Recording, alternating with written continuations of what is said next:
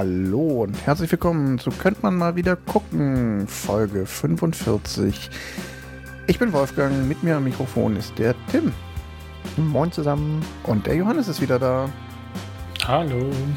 Und wir haben uns wieder um unsere Endgeräte versammelt, haben einen Film geschaut und werden jetzt in der nachfolgenden 90 Minuten und vielleicht ein wenig mehr darüber sprechen, wie wir diesen Film so fanden.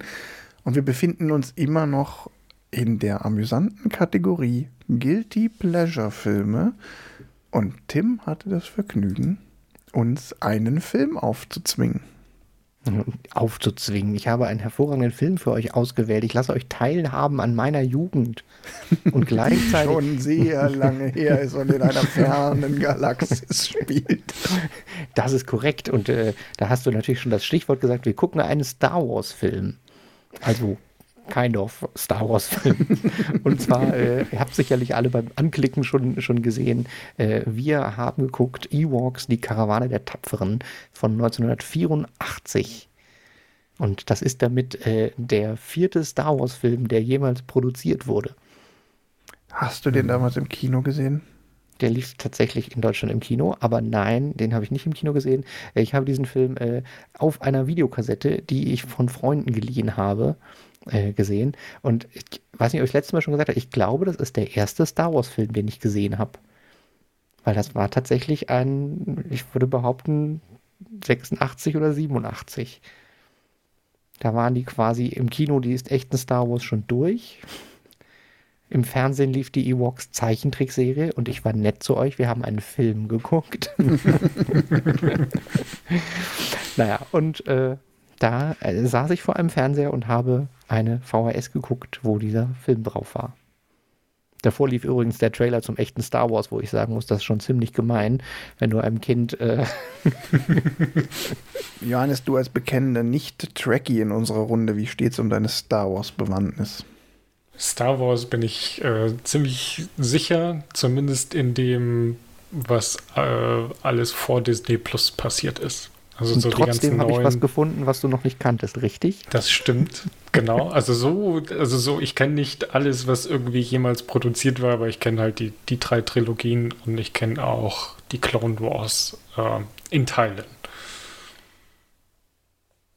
Ah, aber klar. die Evox habe ich noch. Also ich wusste aber, nicht mal, bist, dass dieser Film existierte. Du bist aber Kind der, der Prequel-Trilogie, ne? Genau, ich bin mit den Prequels groß geworden. Die sind halt genau da rausgekommen, wo man ähm, sich für sowas sehr begeistert. Deswegen haben die auch einen besonderen Platz in meinem Herzen. ja, es ist schwierige Kindheit, was willst du machen, ne? Ja. Kann ja nicht alles haben. Gut, also ich hatte auch tatsächlich keinerlei Ahnung. Also ich wusste, dass es da noch diese ein oder zwei, ich weiß noch nicht mal, ob ich wirklich aktiv wusste, dass es zwei Ewok-Filme noch gibt, bis ich dann irgendwann jetzt nochmal gesehen habe, dass, dass es die jetzt ja dank Disney Plus auch allgemein verfügbar gibt, weil ich glaube, die waren auch nicht wirklich verfügbar, bevor Disney Plus einfach alles, was sie noch irgendwo in den Giftkammern und Asservaten gefunden haben. Da hast du völlig recht. Es ist sogar so, dass Disney Plus die, als sie wir veröffentlichen alles äh, gemacht haben, nicht mitveröffentlicht hat und es einen Fanaufschrei gab und äh, die erst ein Jahr später noch dazu veröffentlicht wurden Aha. und es da extra eine eigene Kategorie bei Disney Plus für gibt, die irgendwie Vintage Star Wars, wo es ja jetzt auch das Christmas Special tatsächlich in verfügbar gibt. Ja, man muss die auch echt suchen. Ich dachte mir so, ja, Disney Plus, Startseite, klickst auf Star Wars, scrollst ein bisschen runter, aber dann kommen ja erstmal die ganzen Serien und dann kommen dann dachte ich, ah, Filme und dann habe ich diese Leiste mit den Filmen durchgeklickt, da war es nicht dabei. Äh, später gibt es dann irgendwie, glaube ich, noch so eine Kategorie hier äh, Classics oder so. Und aber irgendwie, also ich musste relativ lange dann da auf dieser Startseite rumscrollen, bis ich die gefunden habe. Versteckt natürlich auch in die Suche Evox eintippen können, aber. Ja. Wenn die Fernbedienung keine Tasten hat, ist das immer so kompliziert. Ja, ich hätte, ich hätte tatsächlich die Hand von der Maus auch nehmen müssen und rüber zur Tastatur und so. Nee, das ist zu viel Arbeit. Ja. Naja, ähm, das freut mich total. Soll ich, soll ich eine ganz, ganz schnelle Zusammenfassung Ja, genau, wollte ich gerade sagen. Gib uns doch mal eine ganz kurze Inhaltsangabe.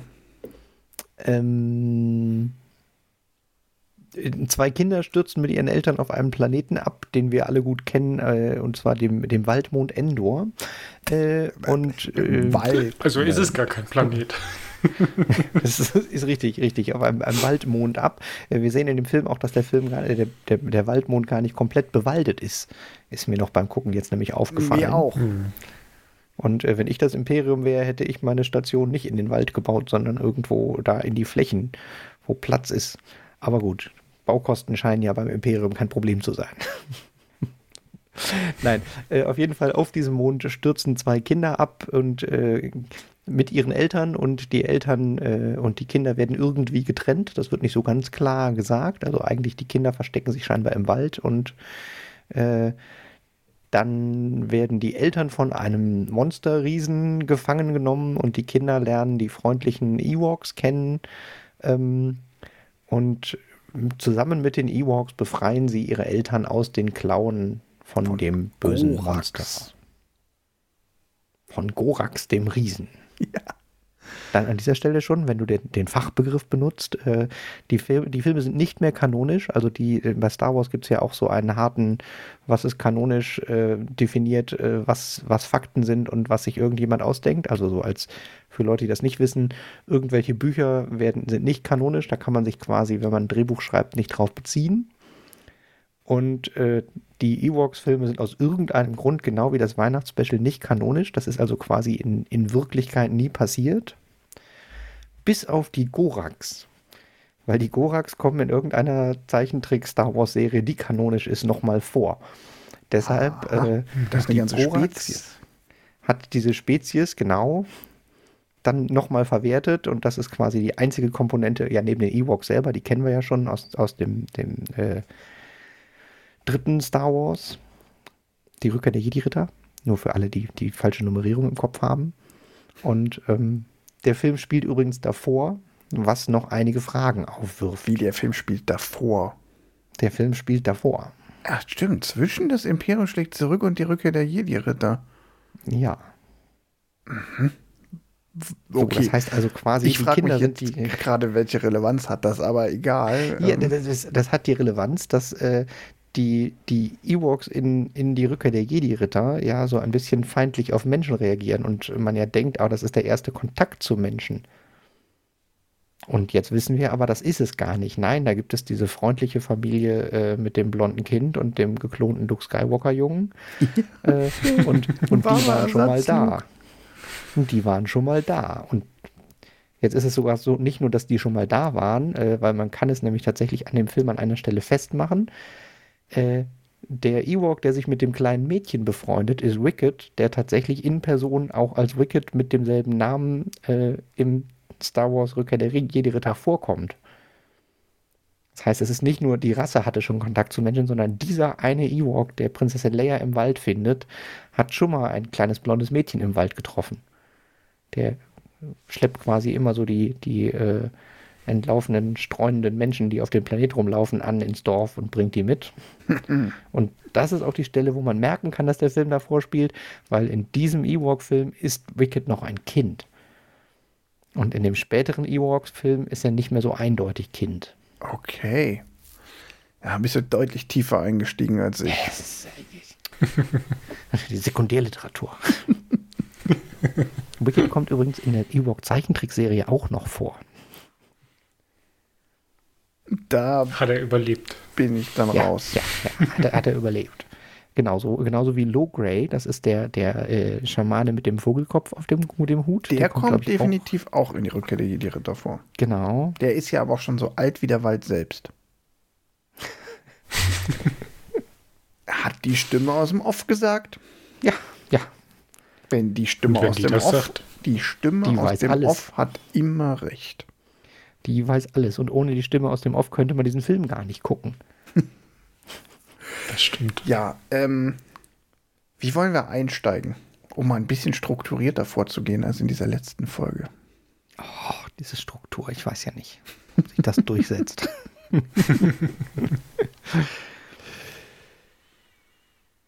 Also fangen wir doch damit an, dass es ein Kinderfilm ist. Und dass, also jedem, dem das nicht klar ist, äh, wenn du das guckst und nicht weißt, dass es ein Kinderfilm ist und ein Kinder-Fantasy-Film der 80er Jahre, dann wirst du vermutlich sehr enttäuscht sein.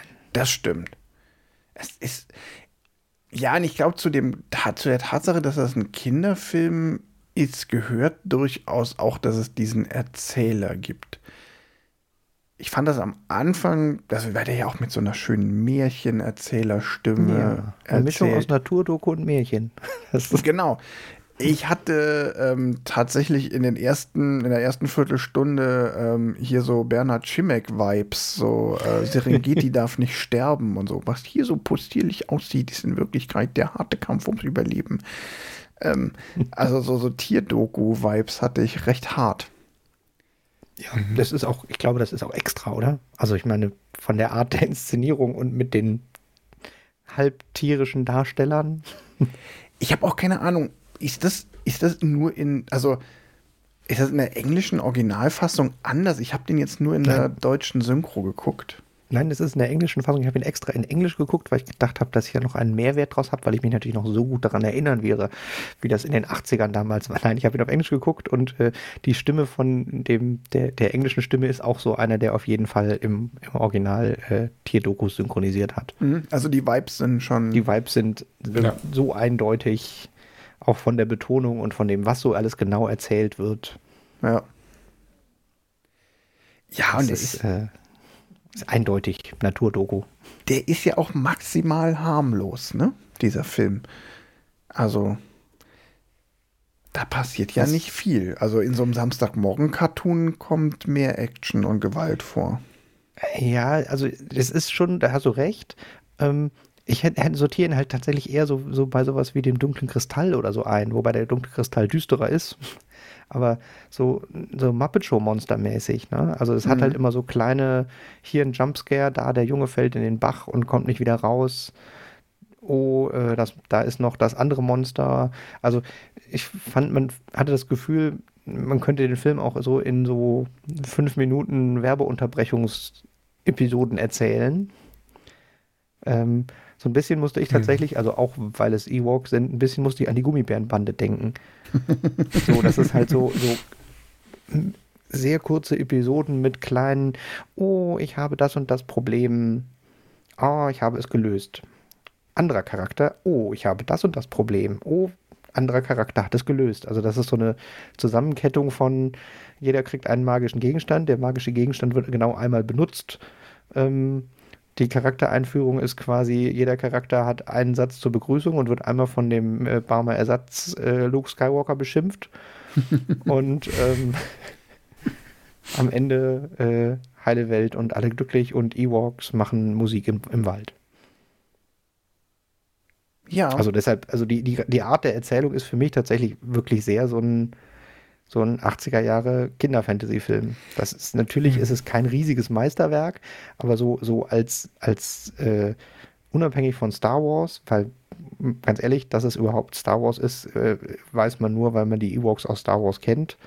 Ansonsten könnte es auch ein beliebiger Fantasy-Film sein und wenn sie nicht den Blaster hätten, könnte sogar ein Fantasy-Fantasy-Film sein. Also da ist ja äh, mehr äh, Waldbären-Magie in dem Film drin als Star Wars-Vibes. Das stimmt.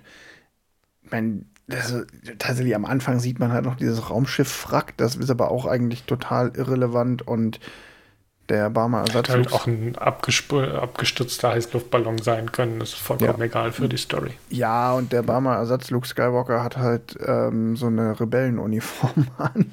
Wo man mich auch mal fragt, warum hat, warum hat der so eine Uniform, so eine Fliegeruniform an? In alle anderen laufen in Zivil rum in meiner Logik, also ich habe mir das natürlich schon längst erklärt, ist das so ein bisschen wie so der Matrosenanzug in der Kaiserzeit. Aha. Mhm. So dass man so die Schuluniform äh, in, in diesem Zeitalter ist quasi so ein, so ein Pilotenanzug. Oder wie wir seit Andor wissen, der Junge war halt einfach kriminell. Nee, dann hätte er ja was Weißes an mit äh, orangen Markings. Das stimmt, die waren so rum. Das ja. ist übrigens, ist, ist, äh, jetzt völlig, völlig vom Thema, aber ist euch aufgefallen, dass die, die Gefängniskleidung von Andor die Bemalung von den X-Wing-Fightern ist? Ja, ja, ja, darauf wollte ich, darauf spiele ich ja, ja, an, dass die Rebellen aus der Sträflingsklamotte dann ihre Uniform oder ihr Design gemacht haben. They owned ja, it, wie man heutzutage so sagt. Ja, so, sowas musste man damals bei Ewoks noch nicht machen. Da reicht es, wenn man quasi äh, die, die Teddybären-Kostüme nochmal rausholt und dann individuelle kleine Mini-Handlungen ja. da reinbaut. Genau, wo du sagtest, individuelle kleine Mini-Handlungen. Da musste ich jetzt an unseren äh, bisher einzigen Kinderfilm in diesem Podcast denken, nämlich an Jim Knopf äh, und Lukas der Lokomotivführer.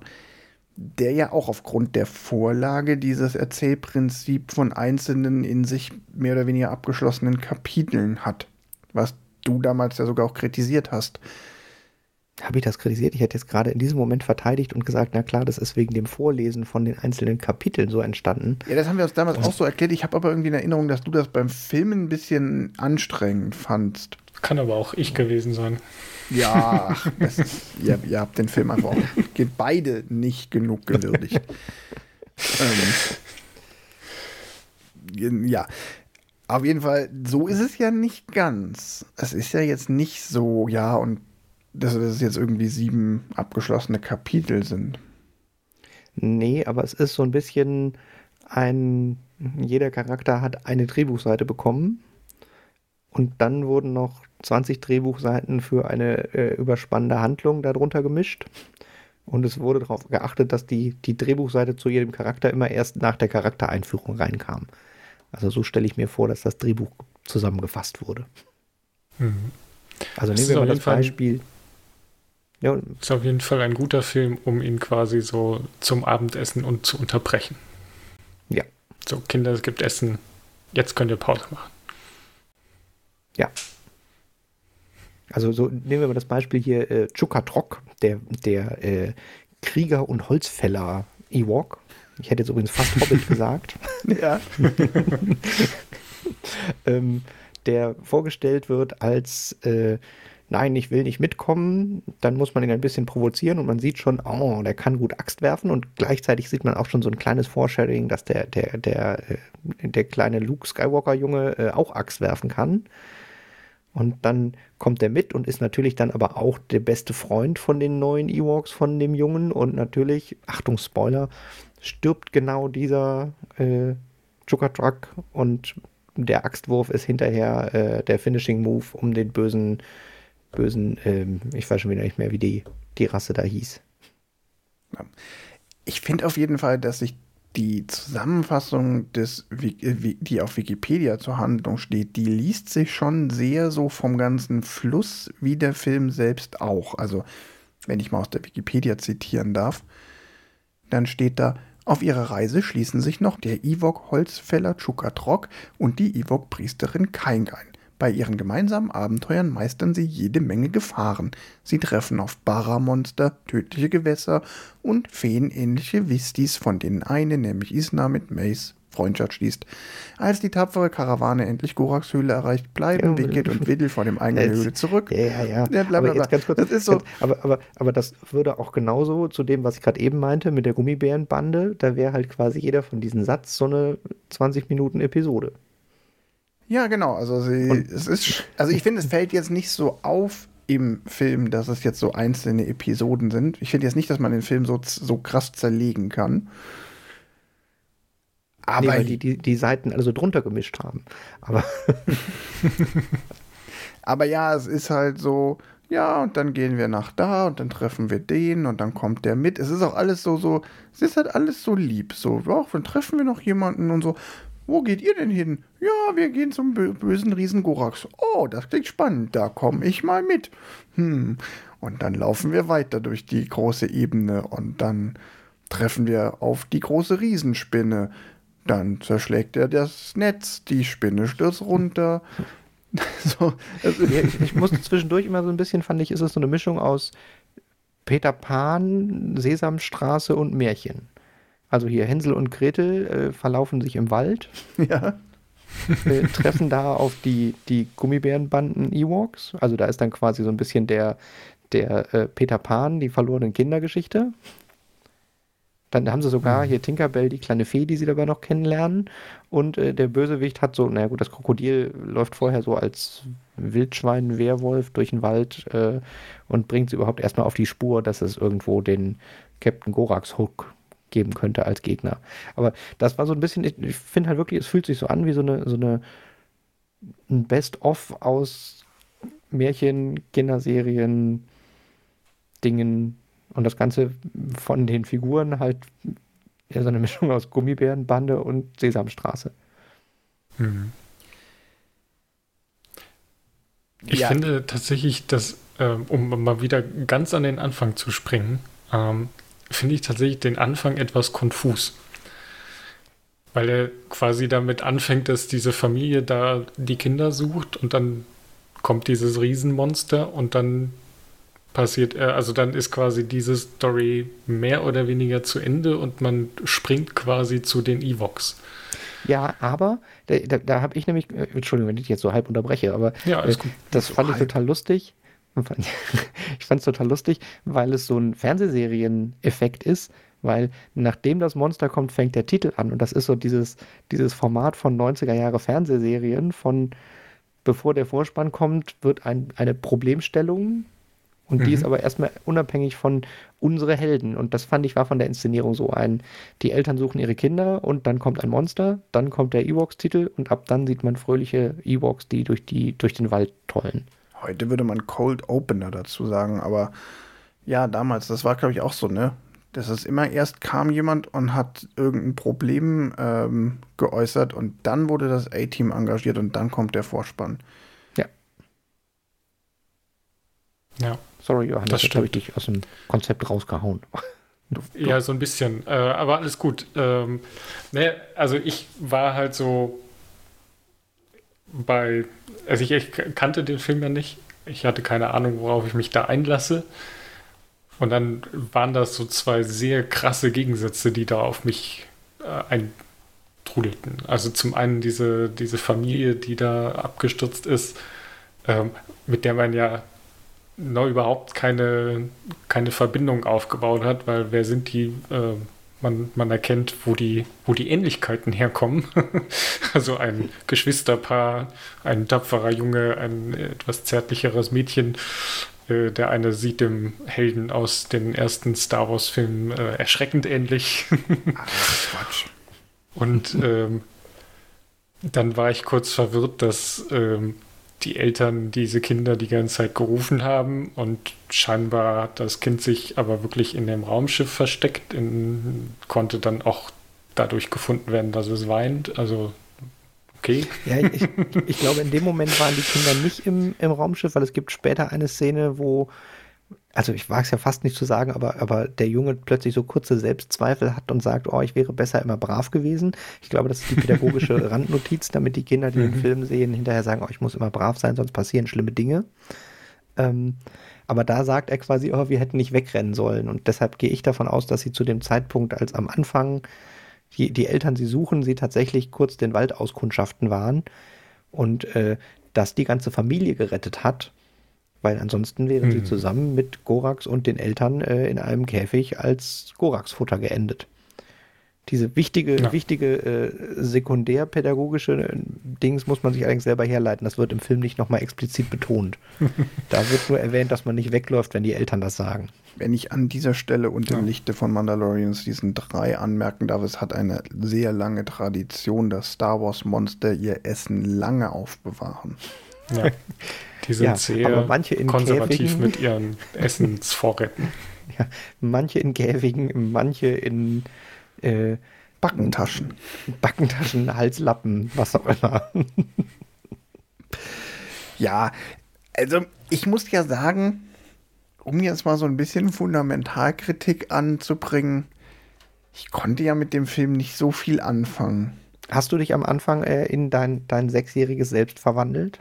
Nein. Du hättest deinen Kristall nehmen sollen, dann hätte der so grün vibriert und geleuchtet und dann wärst du so geschrumpft und hättest kleine blonde Locken gehabt und dann. Ich hatte nie kleine blonde Locken. Ich glaube, das, Haupt das weibliche Hauptdarstellerin hatte auch keine blonden Locken, aber äh, weil der an Weihnachten rausgekommen ist, musste sie aussehen wie so ein Engelchen. Ja, ich weiß nicht, irgendwie. Das war halt alles so lieb und so harmlos. Also, der war halt so maximal harmlos. Es war auch wieder so, es gab jetzt auch ganz wenig, über das ich mich ärgern konnte oder so. Also, ich kann jetzt auch sehr wenig Kritik anbringen, weil ich irgendwie das Gefühl habe, so man schlägt halt keine Kinder, ne? ähm, ja. So, was soll ich jetzt sagen? Ja, die Story ist halt nicht besonders toll. Die ist halt so super straight, ne? Wie halt so ein Kinderfilm aus den 80ern und halt auch nur so ein mittelmäßiger Kinderfilm aus den 80ern die Effekte sind jetzt nicht total scheiße, aber auch ja, nicht. Er hat einen Emmy gewonnen für herausragende optische Effekte. Ja, die, ich meine jetzt aber auch so im Licht von heute, ne? Das sind halt so, so grundsolide 80er Jahre Stop-Motion-Effekte, die ja. ja sogar auch schon wieder so einen niedlichen Charme haben. ich kann jetzt aber auch nicht sagen, dass der Film mir Spaß gemacht hat. Ist, also ich, es ist ganz, ganz ich finde den Film natürlich unglaublich gut, deshalb werde ich das jetzt nicht kritisieren, aber ich war tatsächlich überrascht, dass dieser ganze Handlungsteil mit der Karawane exakt ab Mitte des Films losgeht. Also in meiner Erinnerung war das schon, dass der Film davon handelt, wie sie äh, zusammen so, so ein bisschen halt so eine Herr der Ringe-Handlung. Die Abenteurergruppe macht sich auf den Weg äh, zu einer großen Mission und, und erlebt zwischendurch Abenteuer. Aber die erste Hälfte vom Film ist ja quasi einfach nur ein äh, Traue keinem Ewok-Seil und äh, die Kinder lernen Ewoks kennen. Ja, traue keinem Ewok-Seil. Das dachte ich mir auch so. Ewoks können keine Seile. Ja, also das war in dem Film, glaube ich, fünfmal, dass ein, ein, Seil aus irgendwelchen Gründen reißt, gegessen, durchgerieben. Also dafür, dass die, die Häuser in Bäume bauen, ne, ist, ist die Seilfähigkeit von diesem Volk eindeutig nicht gut ausgeprägt. Nee, gar nicht. Ja, aber ich weiß nicht so, also irgendwie, hm, es lässt mich so ein bisschen ratlos zurück. Ja.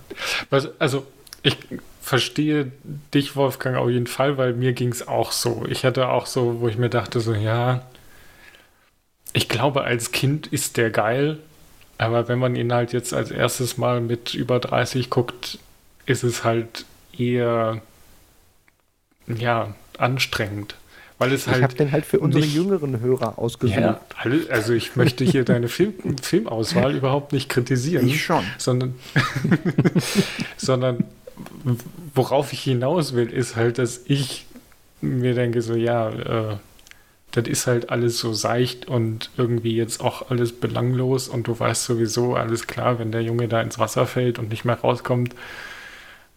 Der äh, Ewok da hinten spielt mit seinem magischen Stock, der wurde noch nicht eingesetzt. Oh, der ist im Bild, das muss es sein. Achtung, ich habe gedacht, du musst den magischen Stein einsetzen und nicht den Stock. Der, der Stein war ja nie, äh, war ja nie eine Möglichkeit, weil der war ja nicht dabei. Offiziell. Also er wusste ja nicht, dass er ja, den Aber deshalb den dachte ich, dass sie den Stein brauchen, damit der Junge gerettet werden kann und er noch mehr den. Tja, wenn du den Stein mit im Wasser gehabt hättest, hättest du einfach die Scheibe oben durchschlagen können. Jetzt gibt mir der Film aber wenigstens die eine Chance, ein bisschen klug zu scheißen. Ähm, nämlich man kann anhand dieses Films schön den Begriff Chekhovs Gun erklären. Mhm. Chekhovs Gun ist quasi ein Fachbegriff im, ähm, der Filmwissenschaft. Das ist das narrative Prinzip, dass ähm, jedes Element in einer Geschichte notwendig sein muss ähm, und es keine irrelevanten Elemente im Film gibt. Das heißt, wenn ein Gegenstand eingeführt wird, dann muss der am Ende auch irgendwie einen Nutzen für die Handlung haben. Die, die legendäre Waffe auf der Bühne, wenn irgendwo ein Chekhovs Gun liegt, wird ja, auch damit genau, geschossen. Also, ansonsten hätte man die da nicht liegen haben müssen. Genau, wenn jemand, ne, wenn James Bond von Q irgendein Gadget kriegt, dann ist das auch immer genau das Gadget, was in irgendeiner Szene unglaublich wichtig sein wird. Und das ist hier ja auch der Fall, ne? Die kriegen irgendwie mhm. magische Geschenke und natürlich jedes dieser magischen Geschenke wird gebraucht. Ähm, ja, die Hauptfigur so kann Axt werfen, also wird Axt werfen ja. irgendwann noch wichtig werden. Das, das ist prinzipiell so, wobei ich bei die, die lustigen äh, Asterix-Flügel 80er Jahre Fitness-Stirnbänder? Hatten die irgendeine Funktion, außer dass man die anzieht, wenn der Gegner da ist? Die waren das nicht irgendwie die Flügel der Tapferen und der Weisen und sonst was?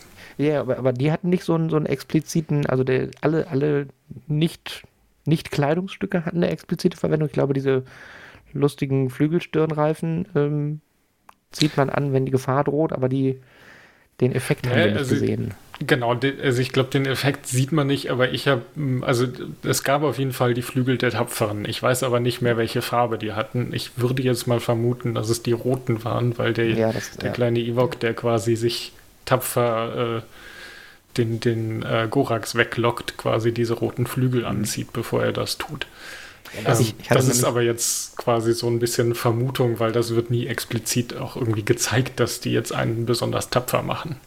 Ich, ich hatte nämlich die, die Theorie, dass die Dinger ausgegeben werden, um die Evox unterscheiden zu können, so wie bei den Turtles.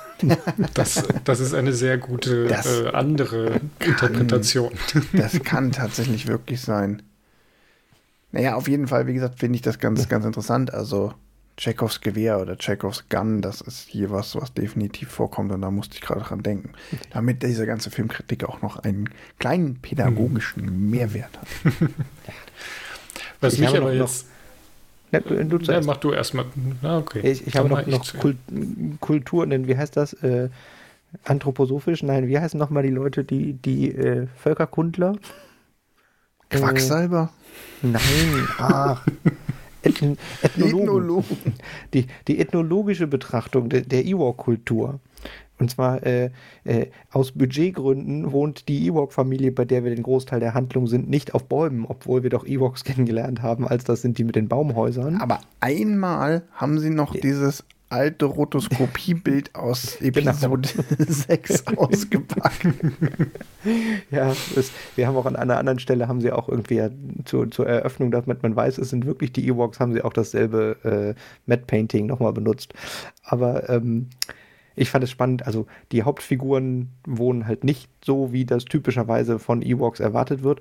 Und dann habe ich mich noch gefragt, wer, äh, ein, ein Stilmittel, was benutzt wird, um die Exotik dieses Films zu zeigen, ist ja äh, nicht all, allgegenwärtige Tiere zu zeigen. Also so Hühner mit lustiger Frisur, äh, Lamas, ja. ähm, eine Eule, Wiesel ein Frettchen oder was das oder ein Ein Wiesel. Frettchen, ja. Also, und, und ich habe nur gedacht, so ein, okay, also ich verstehe, das ist ja total simpel. Tiere, die die Kinder nicht kennen, das sind niedliche Tiere, hat man als Kind gesehen, freut sich, oh, es ist alles exotisch.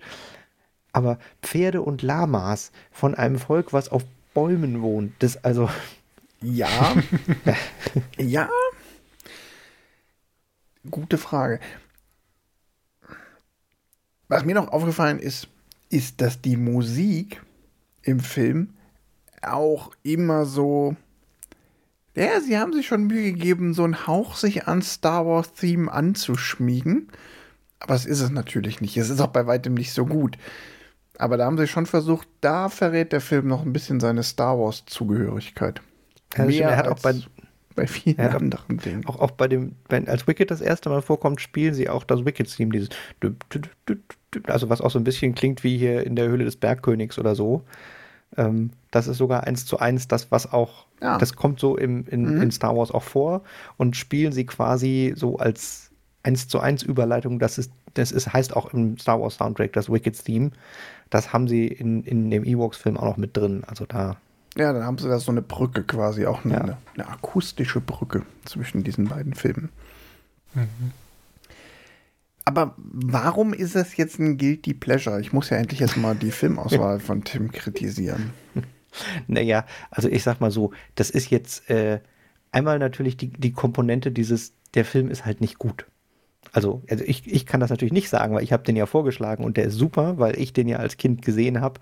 Aber er ist ein Guilty Pleasure, weil es auf den, also das Christmas Special kann kein Mensch gucken. Das ist wirklich einfach nur schrecklich.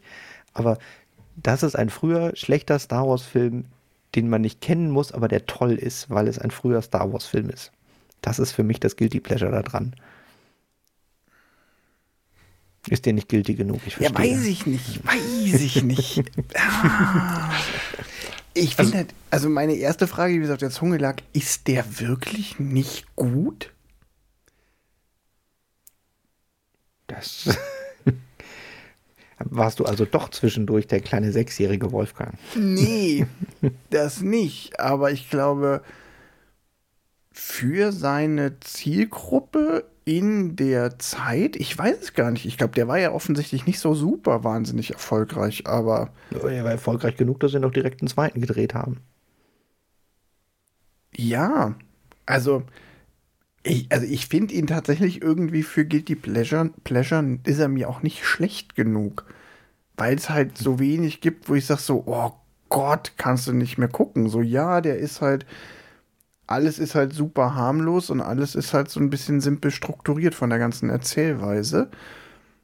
Und also es ist halt einfach erzählerisch echt auf so einem Cartoon, Samstagsmorgens Cartoon-Niveau. Also sagen wir mal so, es tatsächlich, äh, ich habe den Film ja jetzt auch knapp über 30 Jahre nicht gesehen. Mhm. deutlich über 30 Jahre nicht gesehen. Ähm, ich hätte ihn auch schlechter erwartet sogar.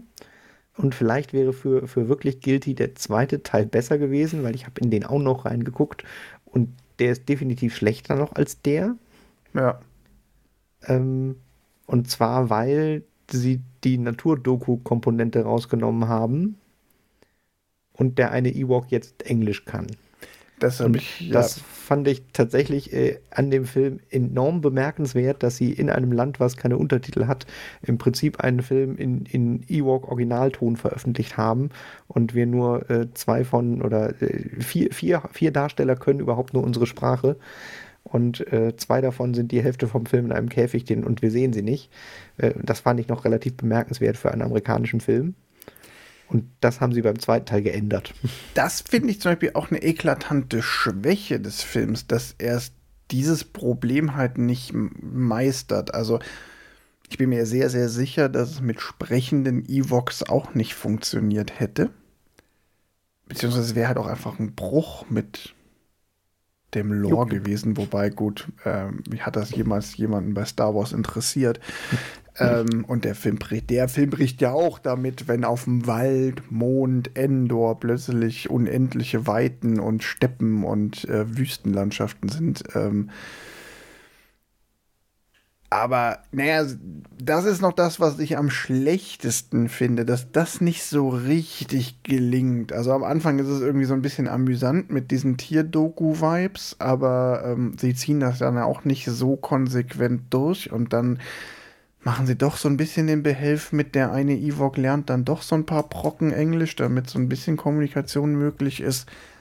Das ist das, was mich an der ganzen Story am wenigsten ge gecached oder am meisten gestört hat.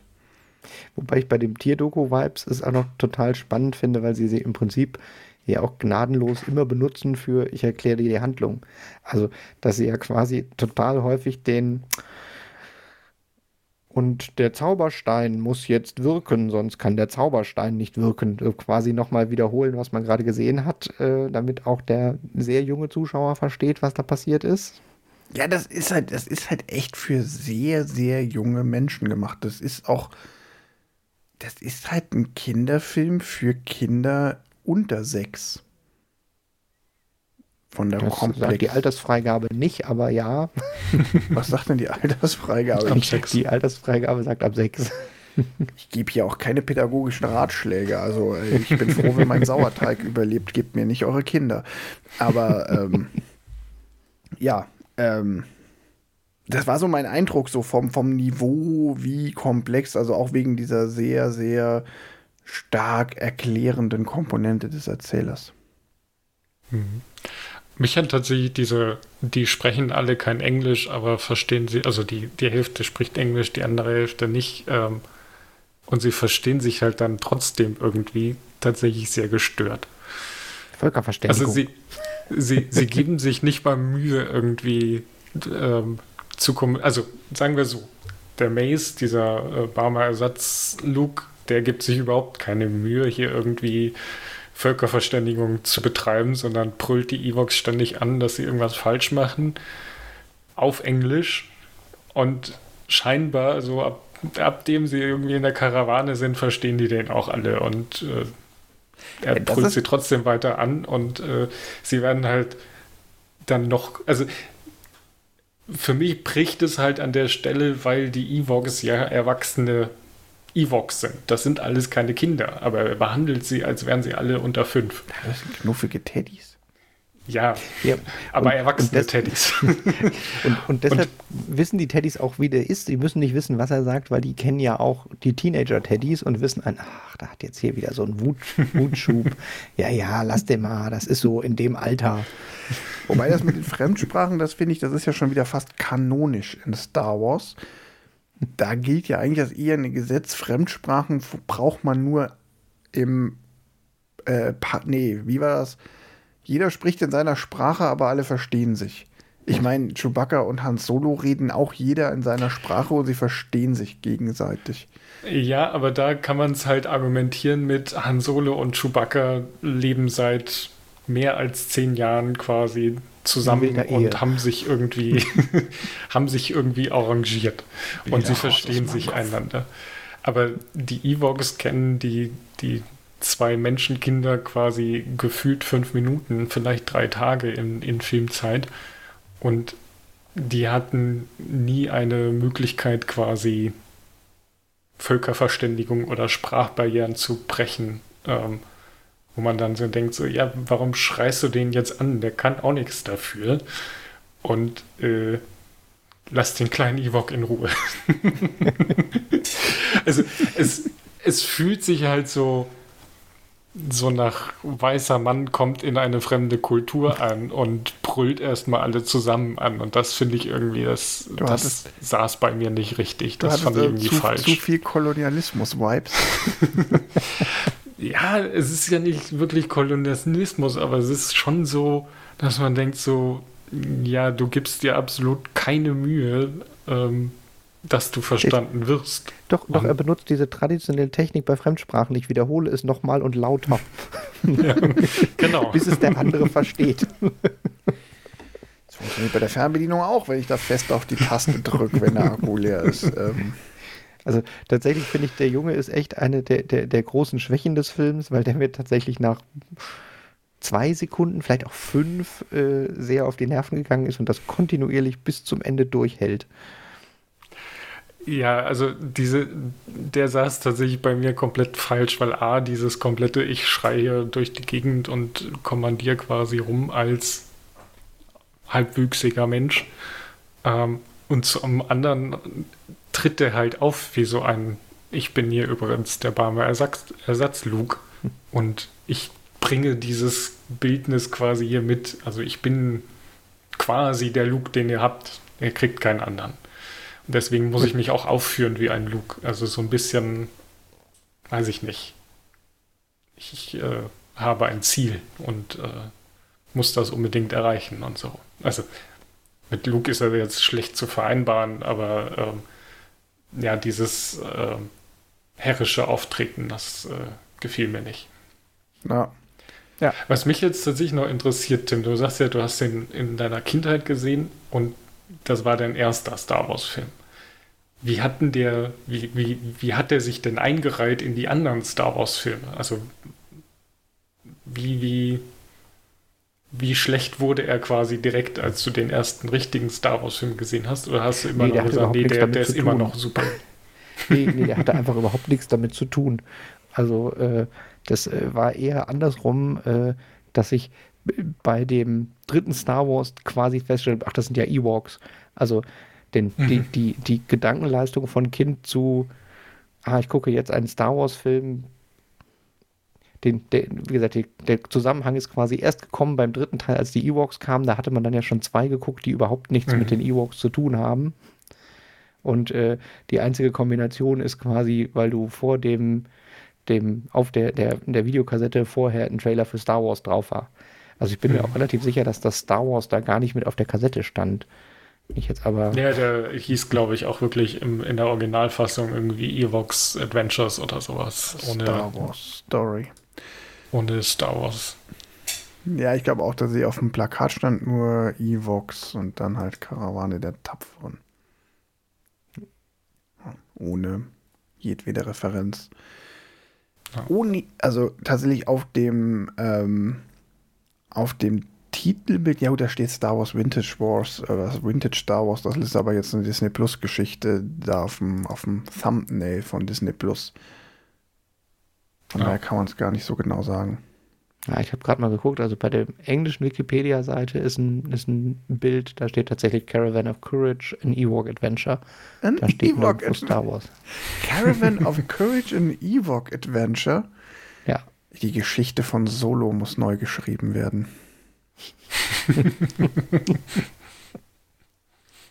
Großartig. Was kann man denn zu Cast und Crew zu diesem Film sagen? Gibt es da irgendwelche Überschneidungen? Haben die ja. Macher von Star Wars auch bei Ewok Karawane der Tapferen Ja, Warwick Davis, der Charakter von Wicked, ist ein echter Star Wars Darsteller. Der hat den Wicked auch im echten Star Wars gespielt. Mhm. Also quasi äh, A-Linie. Und äh, viel wichtiger noch, der hat später Willow gespielt. Und spielt dann auch ohne Maske. Aktuell in der aktuellen ja. Willow-Serie wieder. Der hat es quasi geschafft. Ja. Das äh, war es dann auch quasi schon. Alle anderen äh, haben nicht mal einen Wikipedia-Eintrag, aber stimmt nicht ganz hier. So kurze ist ein Schauspieler, war eine Schauspielerin, haben sie schon noch. Ach, guck mal hier, der Erzähler im Original äh, ein Folksänger, Autor und Schauspieler. Ja. Seit den 30er Jahren. Und interessanterweise noch ähm, Debbie Lee Erzähler bei, der, Entschuldigung, Erzähler bei Pinocchio. Guck, also der war. Wel welcher Pinocchio? Dem 1968er Pinocchio. Ah. Ähm, Interessanterweise haben sie da ja für die Evox äh, eine ganze Reihe kleinwüchsiger Darstellerinnen und Darsteller eingesetzt und von denen sind tatsächlich noch erwähnenswert Debbie Lee Carrington und Tony Cox, die beide noch in weiteren Filmen mitgespielt haben. Also Debbie Lee Carrington kann man kennen aus Total Recall. Ähm, und ähm, der Tony Cox hat auch noch mitgespielt in Willow und in Me, Myself and Irene und in Partysaurus Rex. ja, das ist ja tatsächlich leider so, dass äh, in Spaceballs witzigerweise auch noch ähm, neben auch ähm, halt den Evox in den Evox-Filmen und in äh, Rücke der Jedi-Ritter das ist natürlich schon ganz interessant oder erwähnenswert in der Hinsicht, als dass, ähm, ja, kleinwüchsige Darsteller gibt es äh, nicht so viele und die tauchen dann immer wieder auf. Ähm. Ja, auch ironischerweise ja gerne als Stunt-Double für Kinder.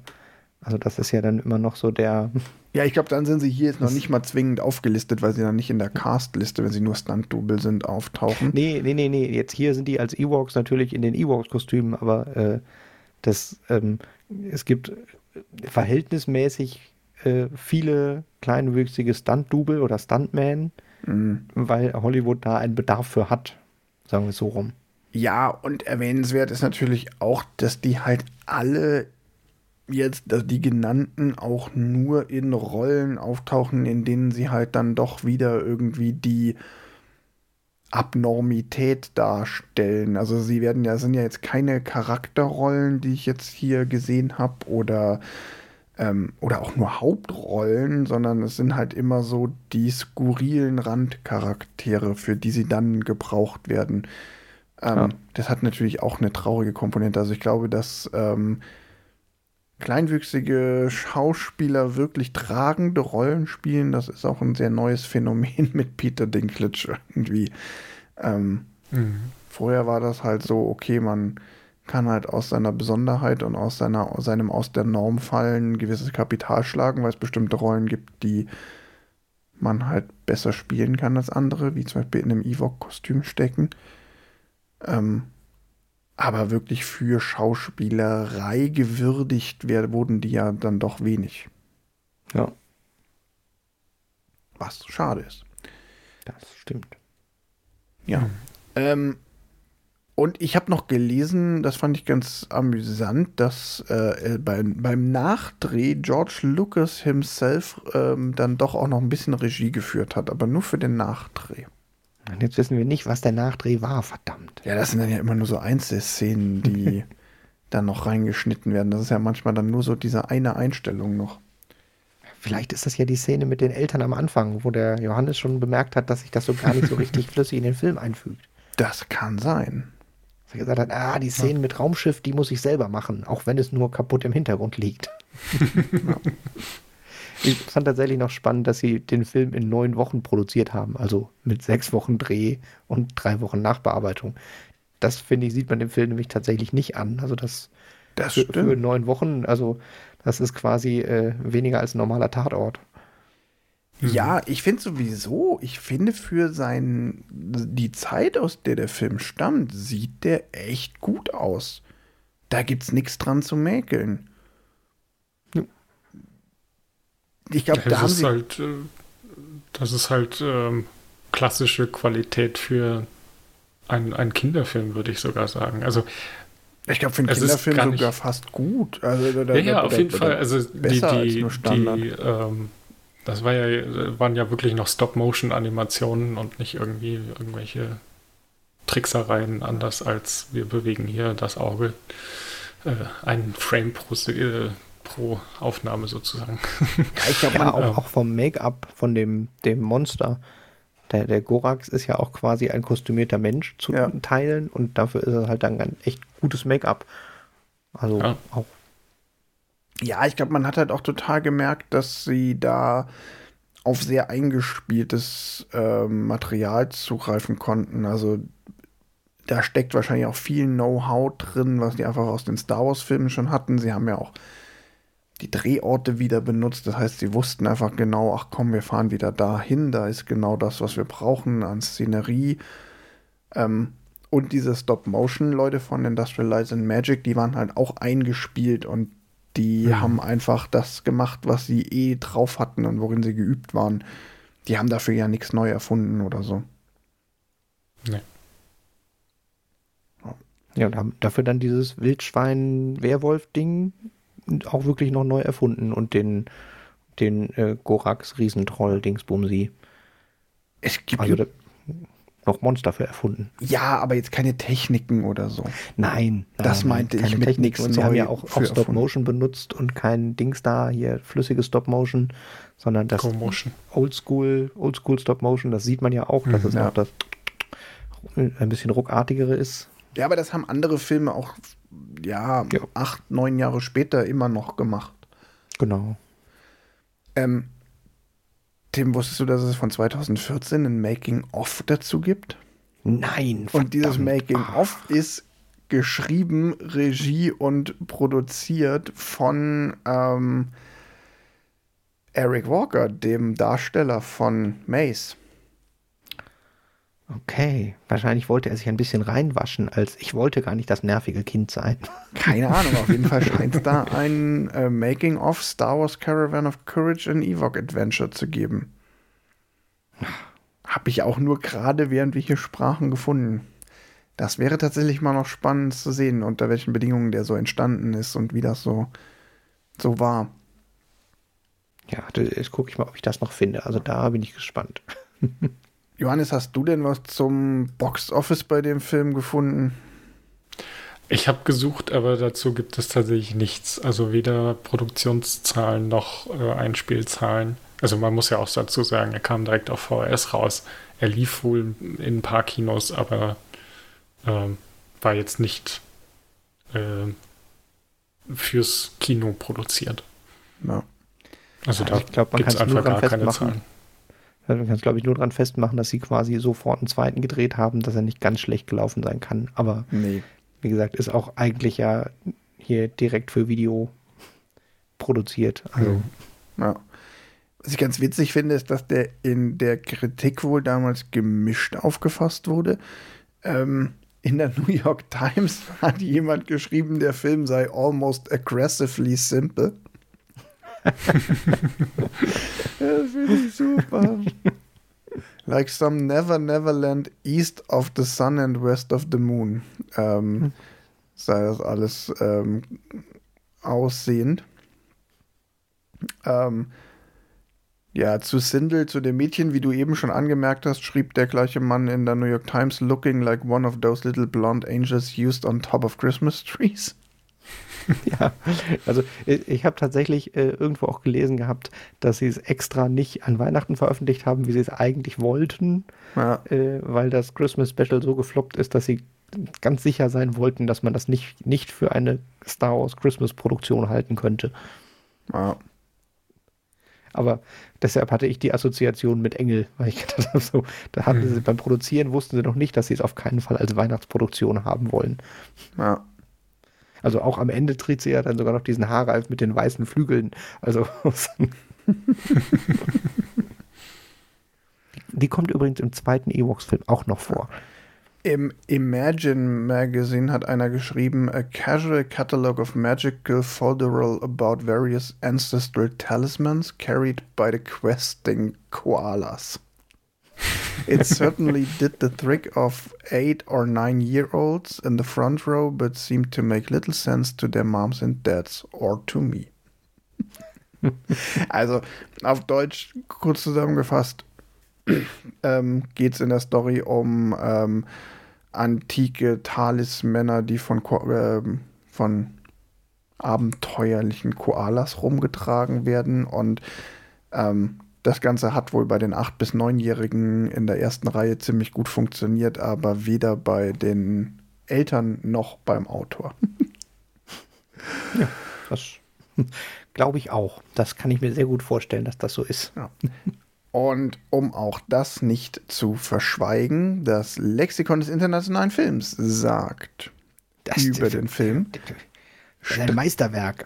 Streckenweise zerdehnter, abenteuerlicher Märchenfilm, der deutlich und unverhohlen seine pädagogische Absichten verkündet. Ja, das trifft es tatsächlich ziemlich gut. Äh, jetzt würde mich interessieren, äh, ist dahinter eine Liste von Filmen, auf die das zutrifft, oder ist das explizit für diesen einen Film geschrieben? Nee, das ist explizit für diesen einen Film geschrieben. ähm, der, die, dieser Kritikauszug leitet auch ein mit die Evox, Teddybär-ähnliche Geschöpfe, helfen auf dem Mond Endor zwei Kindern, ihren Eltern aus den Fängen eines mordlüsternen Riesen zu befreien. Ja. Mordlüsternd, naja. ich, ich, bin mir übrigens nicht sicher, ob der, ob der Riese die Eltern essen wollte. Also, also wenn ich mir angeguckt habe, von was für Knochen der sonst so gegessen hat, ist da einem Menschen eigentlich nichts dran. Und diese Käfighaltung, ich habe eher gedacht, das ist so wie Singvögel. Oh. Ja. Dass äh, die Kultur des, des Riesen ein, oh, ich habe da diese seltenen Singvögel gefunden, die kreischen immer so schön da hänge ich mir doch einen Käfig von in meine Höhle, damit ich nicht so alleine bin. Ich glaube, nach diesem Podcast muss auch die Geschichte der Goraks neu geschrieben werden. Goraks, die missverstandenen Riesen. ähm, ja, also von mir aus wir zum Fazit kommen. Ich habe dem echt nicht mehr viel zu hinzuzufügen. Ja, kommen wir doch zum Fazit. Ich leg, mal, ich, mal. ich leg mal los. Ich, okay ich fand den irgendwie gar nicht so schlecht. Und das ist das Problem. Weil ich fand ihn auch nicht gut. Ich fand ihn halt so unglaublich aggressively, wie hat er gesagt, ähm, simple. Also ich, ich fand ihn halt eher erschreckend ähm, harmlos und deshalb auch ein bisschen langweilig. Ähm, ich kann dem aber nichts vorwerfen. Ich kann mir wirklich vorstellen, dass wenn man sehr junge Kinder hat, dass man den durchaus auch heute noch gucken kann. Warum denn nicht? Ähm, es gibt aber natürlich auch tausend bessere Filme, die man mit seinen Kindern gucken kann.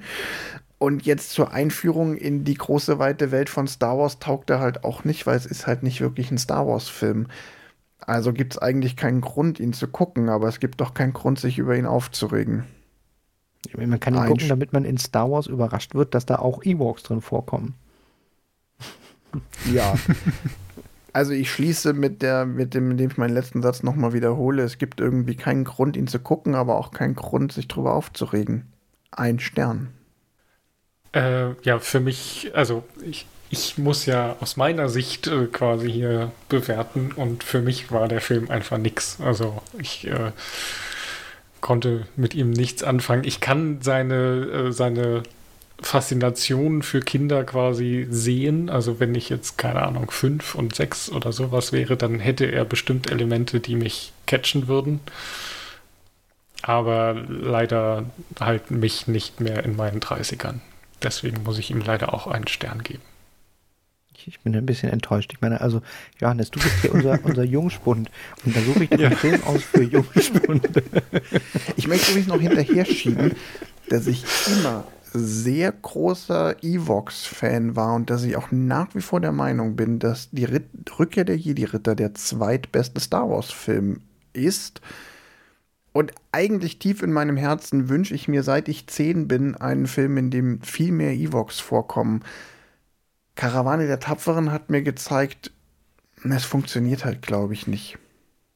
ja, vielleicht hätten wir wirklich den anderen Film gucken sollen. Da hättest du dich mehr aufregen können. Oder du hättest ihn besser gefunden, weil da mehr Star Wars ist. Vielleicht, ja, vielleicht. Der so tatsächlich, das ist nämlich auch hier äh, ein, heutzutage würde man das, glaube ich, Warlord nennen, der auf dem Planeten ist äh, und eine, eine Gang von Leuten anführt. Und ja, es ist äh, ein komischer kleiner sprechender Affe und egal. Äh, und sprechende Ewoks, weil die können jetzt ja Englisch. ja. Nein, also aber, aber hier Fazit. Also äh, ich habe den Film natürlich, äh, ich habe mich mich äh, in in meinen meinen siebenjährigen selbst äh, meditiert und den Film geguckt und es ist ein unglaubliches Meisterwerk.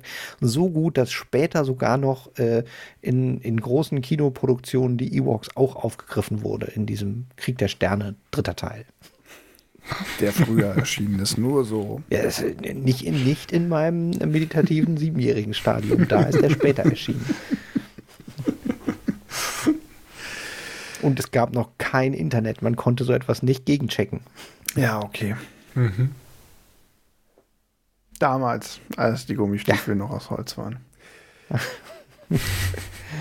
genau, wir haben noch nicht drüber noch nicht äh, über die, die Gemeinsamkeiten der Ewoks oder den Einfluss der Ewoks auf potenziell Gummibärenbande und Glücksbärchis gesprochen.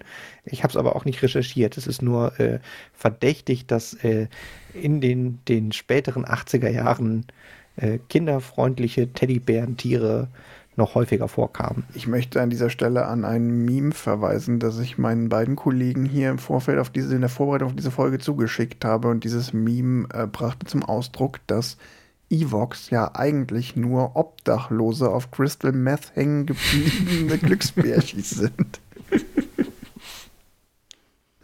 Und ich finde, wenn man sich das nur mal so optisch betrachtet nebeneinander, an der Fantheorie könnte was dran sein. Würde ich jetzt auch nicht leugnen wollen. Und man sieht auch, ich meine, die haben ja mit diesen Lätzchenkragen an, deshalb sieht man auch nicht, ob die ein Symbol auf dem Bauch haben. Ja. ja. Nun was gucken wir als nächstes? Kommen wir zu was ganz anderem, nächste Folge. Und ich habe beschlossen, wir machen den härtesten Sprung, den es je zwischen zwei, könnte man mal wieder gucken, Folgen gab. Wir werden nämlich eine neue Kategorie eröffnen und die Kategorie heißt First of His Kind. Also Filme, die irgendwie etwas begründet haben, eine Epoche eingeläutet haben, ein Genre begründet haben, die eine fulminante Karriere gestartet haben. Wie auch immer, es gibt viele Interpretationen. Ich habe mich für einen filmhistorischen Umbruch entschieden und möchte über das New Hollywood mit euch sprechen anhand von Easy Rider. Okay. Aus dem Jahre 1969 ähm, von Dennis Hopper mit ähm, Dennis Hopper? Dennis Hopper, Peter Fonda und einem jungen Jack Nicholson.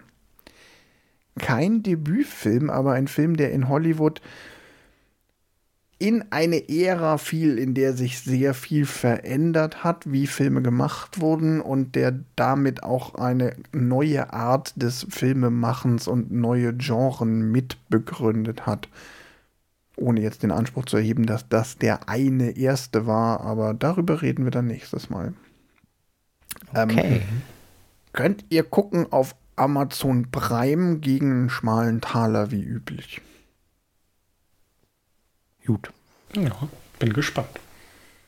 Habt ihr gesehen Hab ich- schon oder? Habe ich irgendwann mal gesehen, aber wirklich lange her. Ich hatte irgendwann mal so einen äh, 100 Filme, die man gesehen haben muss oder sowas in der Art. Das hieß, glaube ich, Mhm. anders, aber so, ein- so ein Buch mit Filmen, die man gesehen haben muss und äh, da war der mit drin und da habe ich den dann geguckt. Ich muss gestehen, ich habe den selber noch gar nicht gesehen. Ich habe ihn auch noch nicht gesehen. Ich hatte Bock drauf. Ja.